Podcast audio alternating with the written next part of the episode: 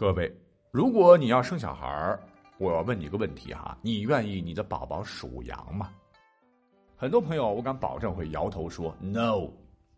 其实呢，也不怪大家伙儿哈，民间一直传说生在羊年的人命运不好，甚至有十羊九不全的说法啊，甚至更邪乎的有八月羊挨刀杀、腊月羊守空房之说啊。总之，属羊的就是厄运缠身、婚姻不幸且事业无成的啦。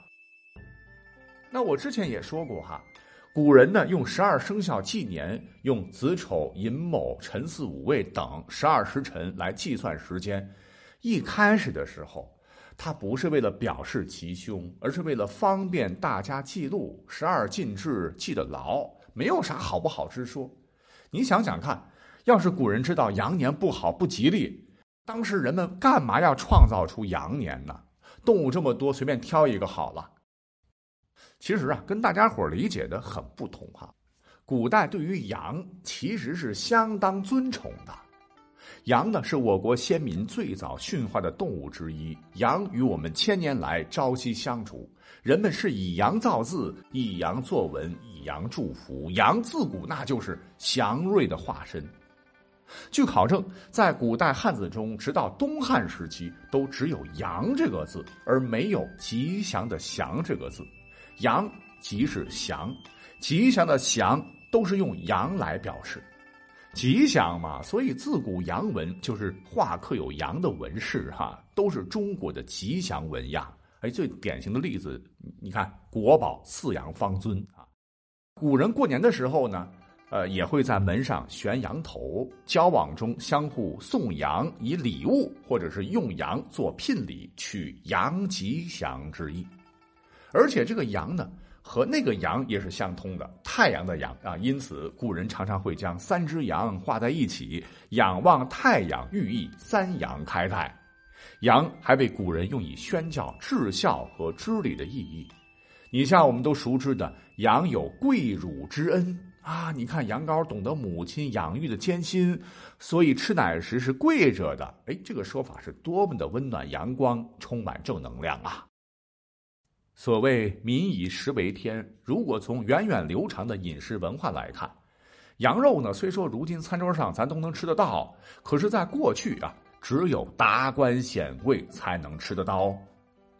那么这里边呢，有一个非常有趣的故事哈，说是在公元前六百零七年，春秋时期，郑国攻击宋国，战前，宋国统帅华元是杀羊犒赏三军。士卒们平时哪吃过珍贵的羊肉啊？个个吃的是满嘴留香，唯独马夫哈，同样姓杨，山羊的羊的杨真是没有分到羊肉啊！这让，这位老司机很愤怒，是憋了一肚子火。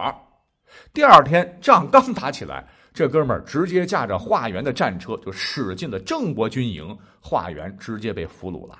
那三军无帅，宋军大败。你看。一碗羊肉就扭转了一场战争的胜利，足见羊肉的珍贵性。那再者说了，我们去扒拉扒拉，历史上属羊的名人是非常非常多的呀，哪里来的命不好之说呢？我们就先来点历史大咖吧。你像唐朝的第二位皇帝李世民，他生于公元五百九十八年一月二十八日，正好是农历羊年。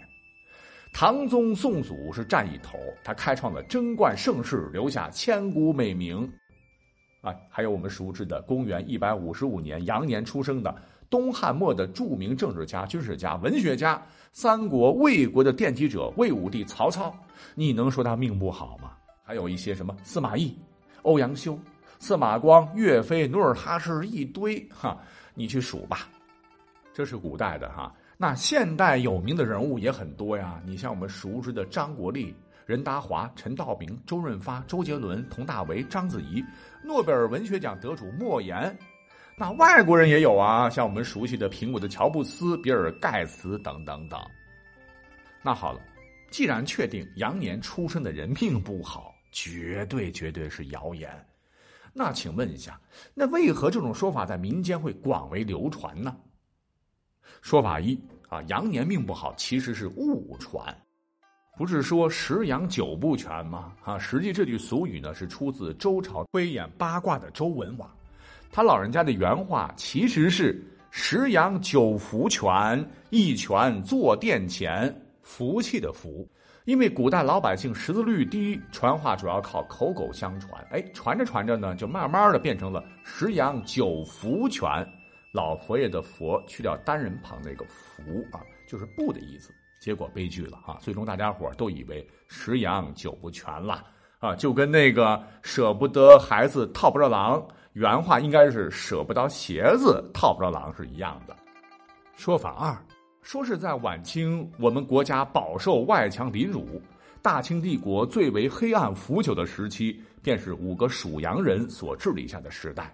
他们分别是曾国藩、李鸿章、袁世凯、光绪帝和慈禧。那段不堪回首的岁月，中国先后经历了鸦片战争、太平天国、甲午战争、义和团运动、八国联军侵华。啊，那历史的巧合，但人们却把这所有的罪过呢，都推给了羊。你看，属羊的人就是差啊，那是心生厌恶，这才导致了十羊九不全之说。